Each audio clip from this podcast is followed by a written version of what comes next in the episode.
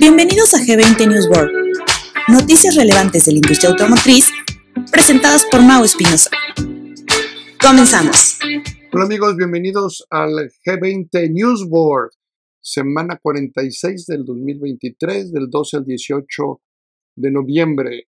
Hoy estoy emocionado de compartir con ustedes noticias y temas extraídas de artículos recientes, ofreciendo una comprensión profunda de dos ámbitos críticos, la productividad personal y la estrategia corporativa en la industria automotriz. Mientras nos embarcamos en este día, en este podcast, en este viaje juntos, me gustaría arribar al final del podcast a seis conclusiones que pueden impactar significativamente el enfoque tanto en el ámbito profesional como personal. Vamos a iniciar explorando los desafíos de mantener el enfoque en un mundo asediado por distracciones. Las lecciones de las que hablaré enfatizan estrategias prácticas como inventariar tareas, clarificar las canales de comunicación, normalizar la capacidad de decir no, hacer que las reuniones sean realmente significativas, facilitar la productividad con propósito, vamos a hablar esta parte de propósito mucho, formalizar el enfoque a través de los tiempos programados. Luego nos vamos a hablar un poco de la industria automotriz en tres grandes temas fundamentales que están sucediendo hoy en día. El primero es el crecimiento de Nissan, quiero hablar, quiero hablar de él, es importante. El segundo de ellos va tiene mucho que ver con Tesla y lo que está sucediendo con Tesla y con su gran guerra de precios que está tratando de generar. Eh, y vamos a terminar hablando del contexto G20 en la industria automotriz en México, donde vamos a hacer el throughput por industria. Este throughput por industria luego lo vamos a pasar a, a throughput por industria de puras agencias de marcas chinas y luego sin marcas chinas para ver lo que esto está significando hoy en día. Eh, por ahí también hay una noticia importante en, México, relevante desde mi punto de vista. Número uno, los vehículos eh, pesados mantienen su nivel de ascenso y van a superar todos los récords del 2019.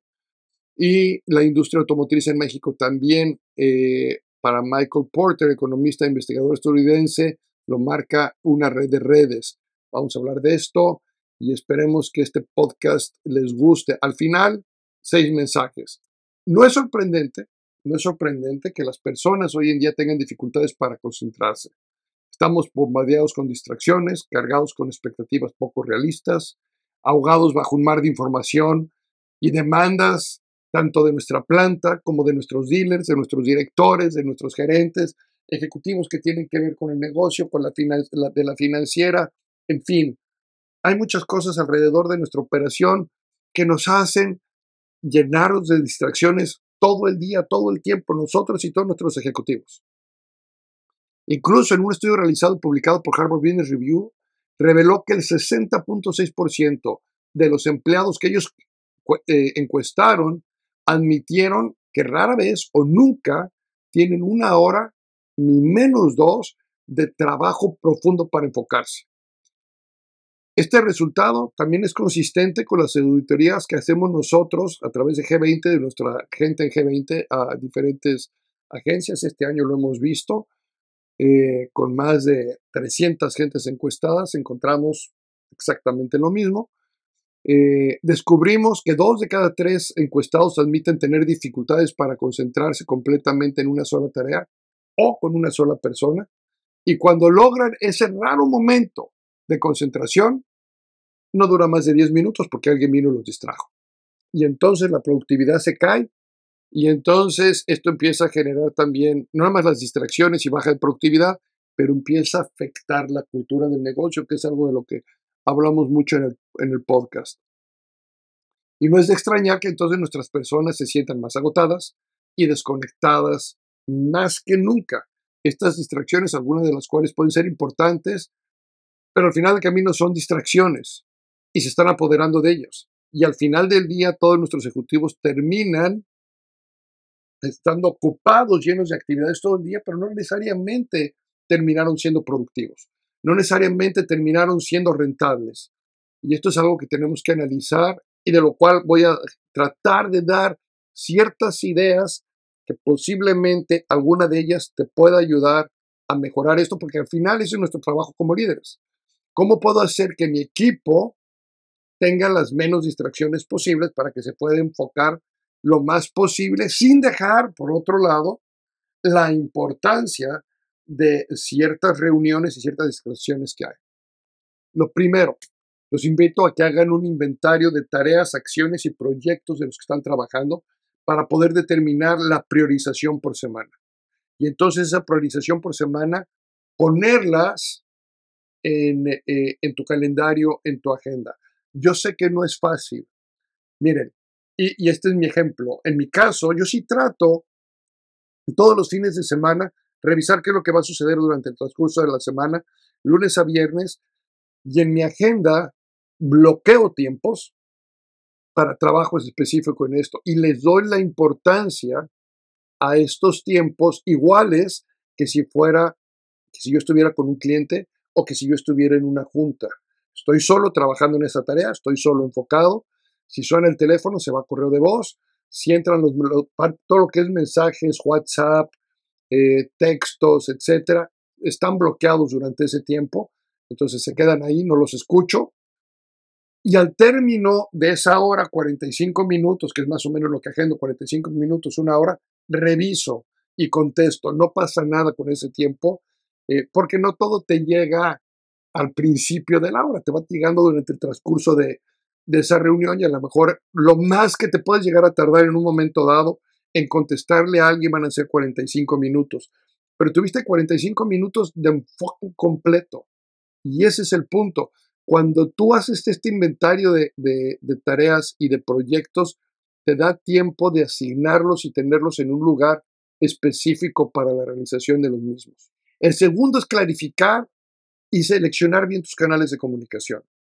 Porque tenemos el correo electrónico, el WhatsApp, el mensaje, muchos hasta el Facebook, el Instagram, porque hasta en redes sociales nos estamos buscando, el teléfono, la llamada, etcétera. Hay, muchas formas en las cuales nos comunicamos y debemos de, seleccionar la prioridad de las mismas. ¿En qué momento es prioritario mandar algo? Porque luego, si algo me, me, manda mi jefe, entiendo que tengo que contestarlo de forma inmediata. Y aquí es como jefe donde tú debes de determinar y decirle a tu equipo, si quiero una respuesta rápida es cuando te lo mando a través de este medio. Si te lo mando a través de este medio es para que tú estés enterado y tu respuesta va a ser importante, pero no urge. Si te estoy llamando por teléfono, etcétera. Clarifica y selecciona los canales de comunicación, darles prioridad, darles importancia de forma tal que dentro de la misma organización todos sigan esa misma línea. Normalizar es decir no. El decir no no es importante en este momento, que tu gente, sobre todo, entre más arriba estás en la jerarquía, menos gente tiene que, tienes que te diga que no, que no es el momento de hacerlo porque a lo mejor es algo que tú requieres como solución para ti, pero desenfoca al equipo. Entonces, ¿quiénes son esas personas? Y los mismos, lo mismo un gerente operacional a su gerente general. Al decir normalizar es entender el por qué no me está diciendo que no, que no se puede, que no se debe, y en ese momento, ¿qué es lo que tenemos que hacer alrededor de eso para solucionar el sistema, el proceso, la tarea o la acción y que esto no sea repetitivo, de forma tal que ellos se sientan libres de decir, no es el momento y esto es mi argumento, lo entendemos, tienes razón, lo pasamos para la semana que entra. Hay veces que hay tareas o acciones que alguien requiere una solución que es solución de una sola persona. Y esto me lleva al siguiente punto, cuarto punto. Hacer que tus reuniones o las juntas en las que participamos sean significativas. La gran mayoría de todos nosotros nos la pasamos asistiendo de junta en junta, de reunión en reunión, y de repente esto hace que nuestros gerentes estén igual. El que tú tengas juntas significativas te va a ayudar a mantener a tu equipo enfocado. ¿A qué le llamamos juntas significativas? Primer paso, el, el que convoca a una junta está obligado a tener el orden del día. ¿Cuáles son los puntos que vamos a trabajar y qué es lo que queremos solucionar? ¿Cuánto tiempo va a durar? ¿Y a quiénes vamos a invitar a esa junta? Es vital para los ejecutivos invitados que sepan cuál es la significancia de su participación para el éxito de la reunión misma y no tener en el salón de juntas a personas por si acaso se ocupa. Cuando tú tienes una persona por si acaso se ocupa, debe de ser para ti una señal clara de que tu orden del día no es claro. que lo que tú estás buscando no es claro y te debería llevar a reflexionar en esa junta, en esos puntos que quieres ver, para entender quiénes tienen que estar y por qué tienen que estar y cuál es el éxito que buscas del resultado de la junta. Si no estás teniendo nada más reuniones de pláticas y no estás aterrizando grandes cosas. Facilitar la productividad con propósito. Productividad con propósito. La gente trabaja y la gente genera principalmente para cada uno de nosotros. Nosotros tenemos un propósito. El ser humano tiene un propósito en su vida personal. Si yo quiero que mi gente mejore su productividad, yo como líder debo de saber conectar la productividad con lo que ese ejecutivo busca en su día a día, en su semana a semana, en su mes a mes. ¿Cuál es el propósito de mi gente en su vida personal para poder unir una cosa con la otra? No nada más va a mejorar tu productividad, la motivación de tu empleado se va a ir a las nubes. En el momento en que puede estar conectado y que vea que tú estás preocupado porque él también logre, él o ella logren también sus propósitos de vida. Y esto te va a ayudar a que formalices realmente el mantener a tu equipo enfocado. Entonces, poner las cosas en orden, priorizar calendario, comunicación, agendas, órdenes del día, todo eso te va a ayudar para mantenerte ocupado. Bien, avanzamos. Nissan duplica sus beneficios trimestrales gracias al gran aumento en América del Norte. Las ventas en aumento ayudaron a que la recuperación de Nissan más que se duplicara en este último trimestre, impulsando a la empresa a elevar sus previsiones de ganancias para todo el año. El CEO, Makuto Uchida, dijo que, el tercer, dijo que el tercer fabricante de automóviles de Japón está en alza gracias a un sólido negocio en América del Norte que compensa las difíciles condiciones en China, donde las marcas japonesas están sufriendo. Uchida tenía planeado presentar un nuevo plan de negocios a, a mediano plazo en este otoño, pero el jefe Nissan dijo que el anuncio se ha retrasado para tener en cuenta mejor las cambiantes condiciones del mercado actual. Está cambiando mucho el mercado, este, este trimestre lo hemos visto, y entonces este plan será revelado en algún momento antes del año fiscal para ellos, que es el 31 de marzo de 2024.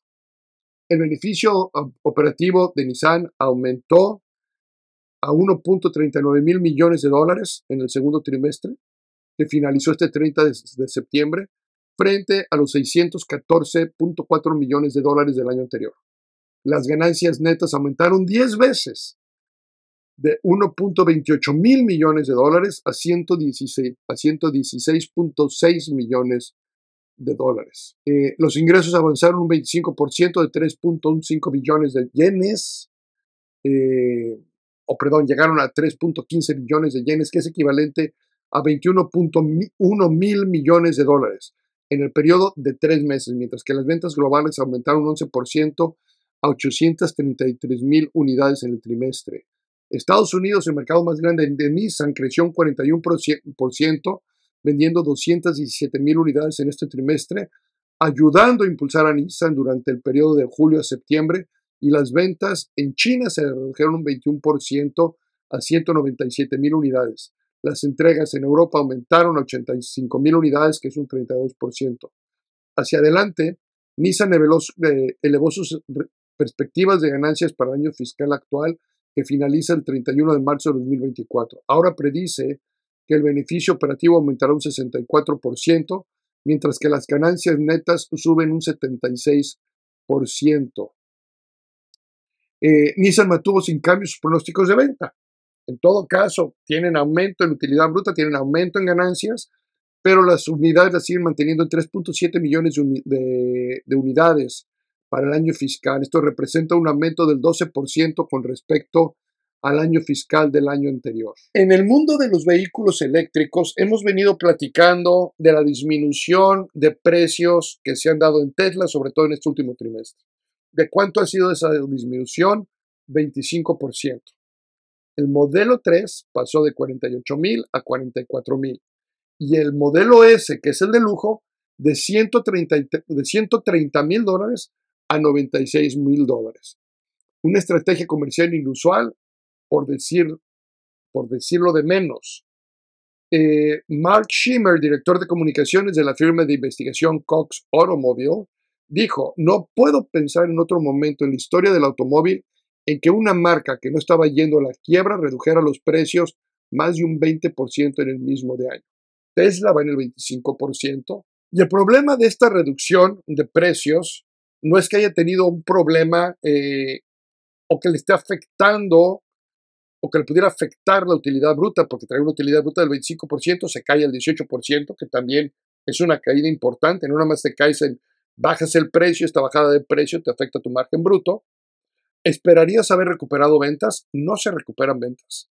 Las ventas, al contrario, Tesla tiene el peor trimestre de su historia en este trimestre y pierden también market share. O sea, no quiere decir que estén eliminando la competencia. La competencia no se va, la competencia se queda, la competencia crece y Tesla de tener un 62% ahora cae un 50%, que también tiene sentido de negocio. Era muy difícil que una marca, eh, sigue siendo difícil que se quede inclusive con este 50% de market share. Seguramente irá bajando ese market share, seguramente sus márgenes brutos también irán bajando y seguramente su modelo de negocio tendrá que cambiar o, o va a sufrir de forma fuerte Tesla. Yo creo que va a cambiar su modelo de, de negocio esta guerra de precios, no, y, y por ahí dice la noticia guerra de precios. Yo no sé hasta dónde sea una guerra de precios o hasta dónde se esté ajustando realmente el modelo de Tesla a un modelo de distribución tradicional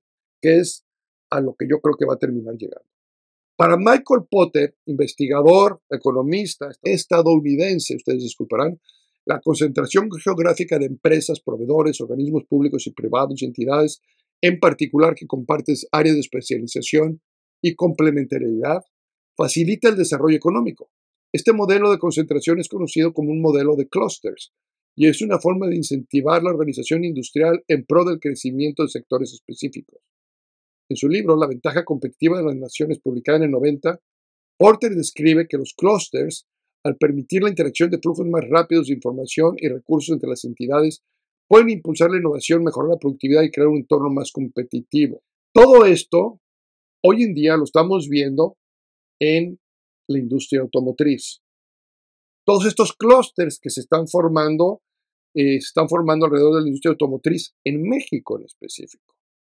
Entonces, cuando volteamos a ver este tipo de, situaciones que están sucediendo y lo, emparejamos con las teorías eh, económicas que existen, podemos ver que hay algo interesante que puede estar sucediendo en México o que se está formando en México y que genera mucha emoción eh, alrededor de ello.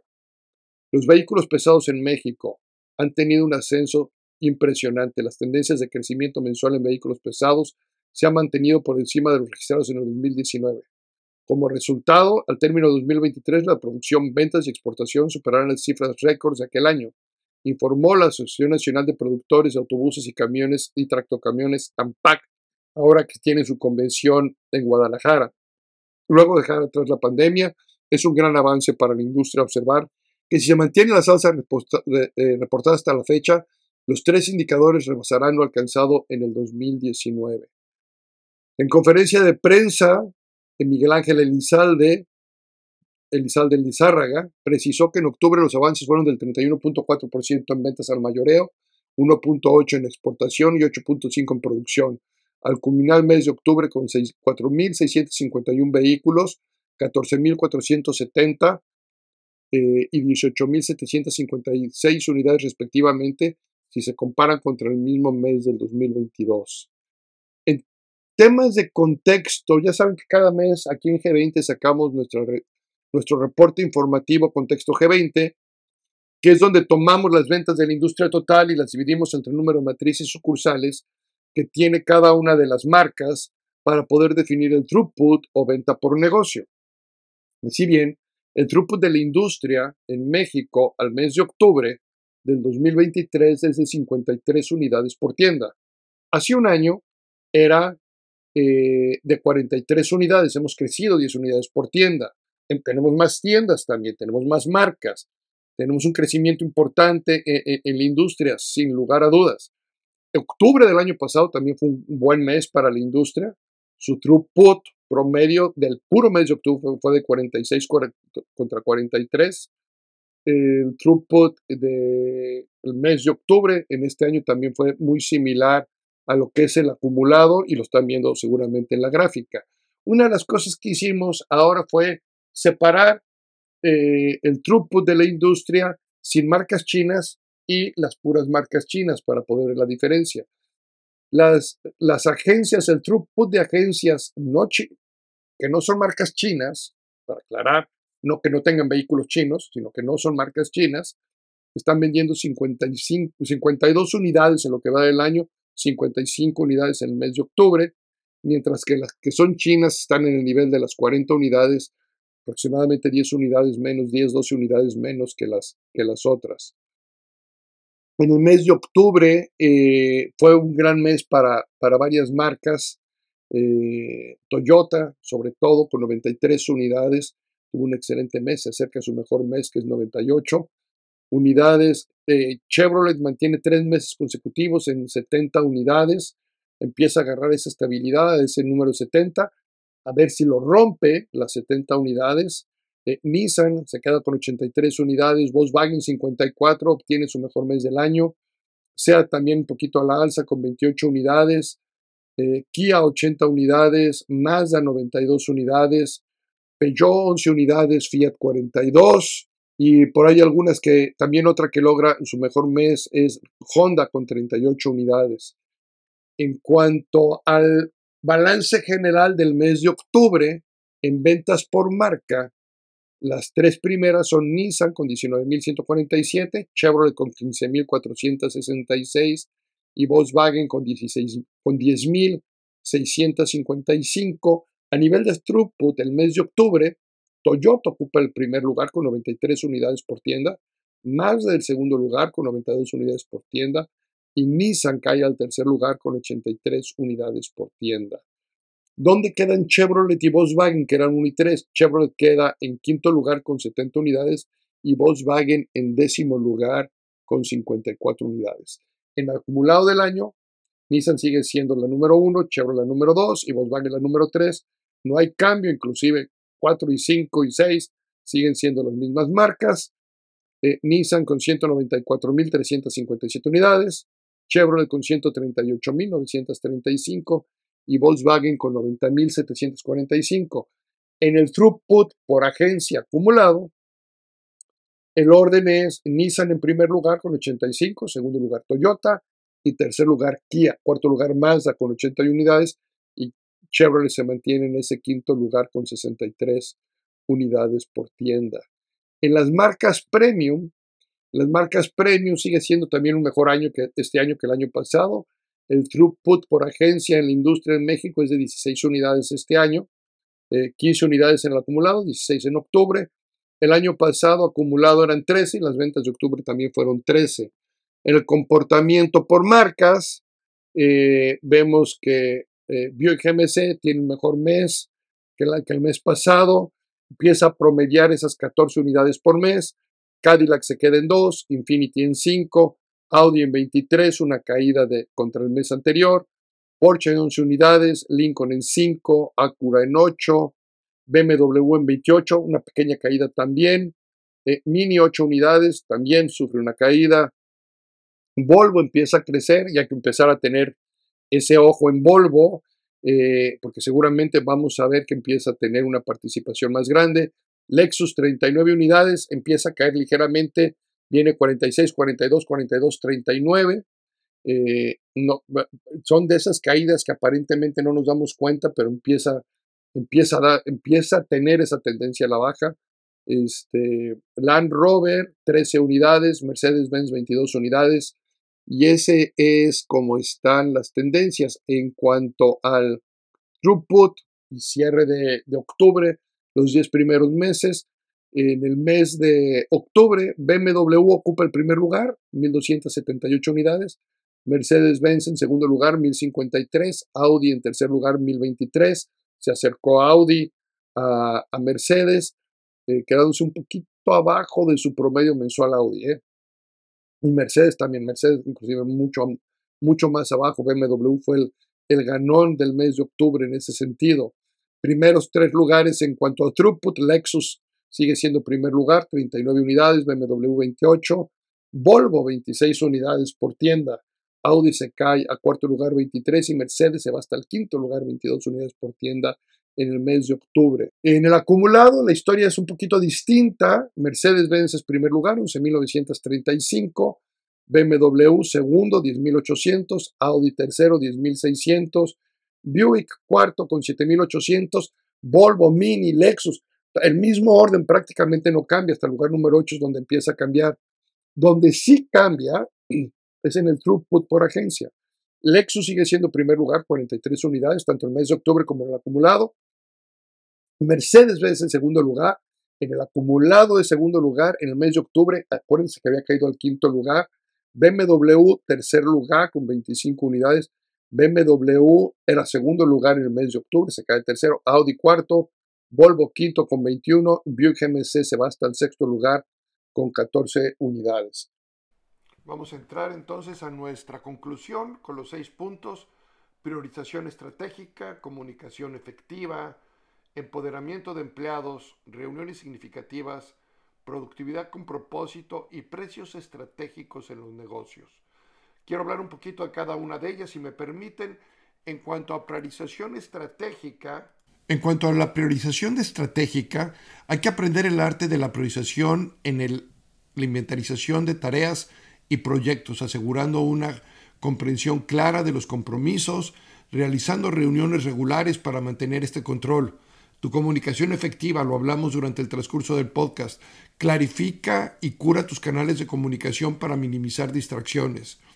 El empoderamiento de empleados normaliza en la práctica el poder decir no, el proponer alternativas, cuando el mismo empleado se da cuenta que no es el momento para llevar algún tipo de actividad o reunión dándole esa seguridad psicológica que requiere. Hablamos de reuniones significativas. Haz que estas reuniones tengan realmente el poder del momento que se necesita, no hacer reuniones innecesarias, establecer agendas claras y enfatizar la importancia del papel de cada participante en el éxito de la misma. Productividad con propósito. Durante las sesiones uno a uno, concéntrate en si los empleados tienen el tiempo, el espacio y el mindset necesario para tus reuniones, entendiendo que la productividad de la persona tiene que ver con el propósito de él mismo en su vida personal. Finalmente, la conclusión de ver la guerra de precios en algunas de las marcas que está sucediendo es realmente conocer los precios estratégicos de los negocios. Comprende las implicaciones de los mismos. Eh, recuerda que en tu misma organización tú puedes establecer muchos de los precios a través de tus productos de FANAI, a través de tus productos de valor agregado en cada uno de los departamentos. Asegura la rentabilidad, asegura el crecimiento, asegura la productividad. Este es nuestro podcast de esta semana, este es el newsboard de esta semana 46 del año, se empieza a cerrar. Muchas gracias, que tengan una excelente semana. Gracias por escucharme. Hasta la próxima. No te pierdas el próximo episodio de G20 News World, todos los lunes.